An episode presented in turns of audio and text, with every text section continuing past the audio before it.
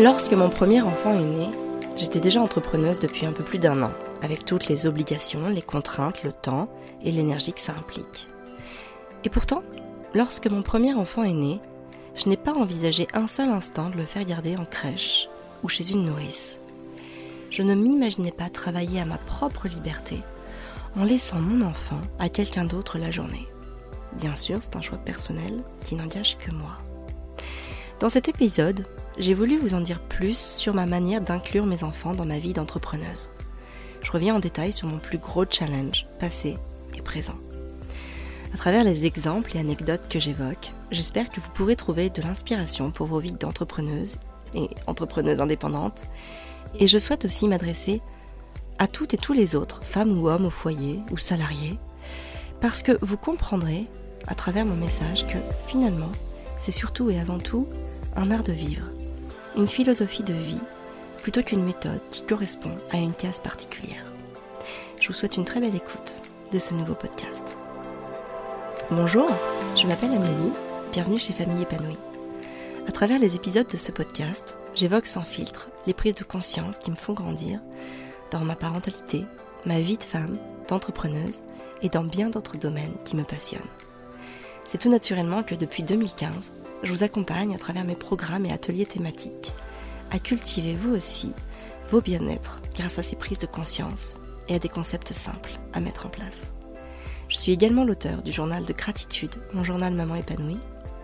Si vous appréciez ce podcast, la meilleure façon de le soutenir est de lui mettre une note de 5 étoiles sur la plateforme de podcast que vous utilisez.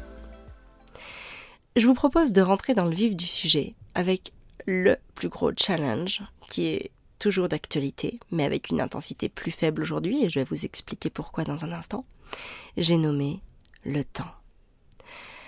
Avec chacun de mes enfants, j'ai pratiqué le maternage proximal, c'est-à-dire cette manière de materner son bébé en répondant à tous ses besoins par ma seule et unique présence. Ça veut dire que les tétés étaient toujours à la demande, peu importe l'âge qu'ils avaient. J'ai allaité mon premier Arthur 27 mois, Gaspard, mon deuxième, environ 32 mois, et Constance, ma troisième enfant, environ 40 mois. L'accès au sein leur était donc complètement accessible à toute heure du jour ou de la nuit, hormis pendant les quelques mois de sevrage. Et donc forcément, cela induisait une grande immobilité. Au début, c'était très contraignant pour moi. Mes enfants passaient beaucoup de temps à mon sein et j'avais la sensation de faire du surplace, de ne pas avancer dans mon travail et sur mes projets. Je me faisais même parfois mal au dos pour maintenir une position de tété qui me permettait de passer du temps de bosser sur mon ordi en même temps.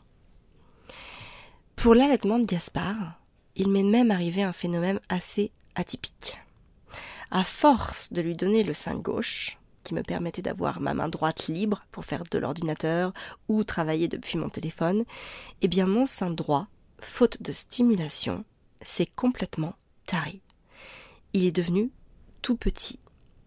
Et Gaspard ne voulait plus du tout téter à ce sein. D'autant plus que ça me faisait très mal lorsqu'il tétait de ce côté-là, puisqu'il n'y avait plus de lait. Donc autant dire que je ne le forçais pas à persévérer. Et c'est comme ça que je me suis retrouvée avec un sein bien bombé et un sein tout petit. J'avais un gros bonnet de différence entre mes deux seins, et cette difformité m'a permis de prendre conscience de quelque chose d'important. Arrêter de vouloir être productive chaque minute de mon temps. Donc lorsque Constance est née, je me suis bien sûr appuyée sur cette erreur afin de ne pas la reproduire. Et c'est comme ça j'ai vraiment profité de tout ce temps de mobilité pour être avec les enfants. C'était souvent des moments de lecture, des câlins sur le canapé, des discussions, en tout cas ce que l'on peut en apprécier hein, chez des enfants de 2 et 4 ans.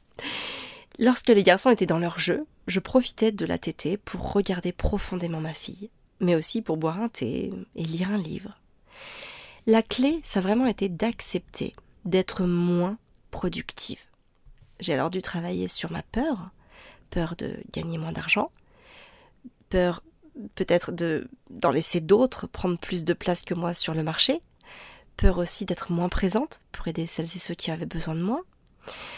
En tout cas, c'est en travaillant sur mes peurs que j'ai pu commencer à entrevoir une solution. Si je ne voulais pas me résoudre à diminuer mon activité, mais prendre le temps nécessaire, en tout cas qu'il m'était nécessaire pour prendre du temps pour moi, pour mes enfants, je devais accepter l'évidence de déléguer. Et c'est comme ça qu'on a commencé à nous entourer d'une petite équipe de femmes formidables pour nous épauler dans notre mission. Alors au début, on a délégué de toutes petites choses, parce qu'on devait faire attention à notre budget, parce qu'on ne gagnait pas beaucoup d'argent, et aussi parce que déléguer nécessite d'y investir du temps au début. Hein, l'intégration de la personne, la formation aux outils, aux messages, aux valeurs, l'accompagnement, le temps des réunions, etc. etc. L'autre contrainte de temps, elle est concernant l'instruction des enfants.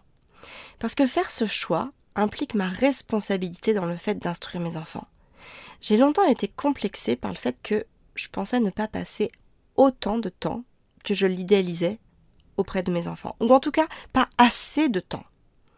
Oui, je passais énormément de temps auprès de mes enfants, dans la réalité des faits, puisqu'on était toute la journée ensemble.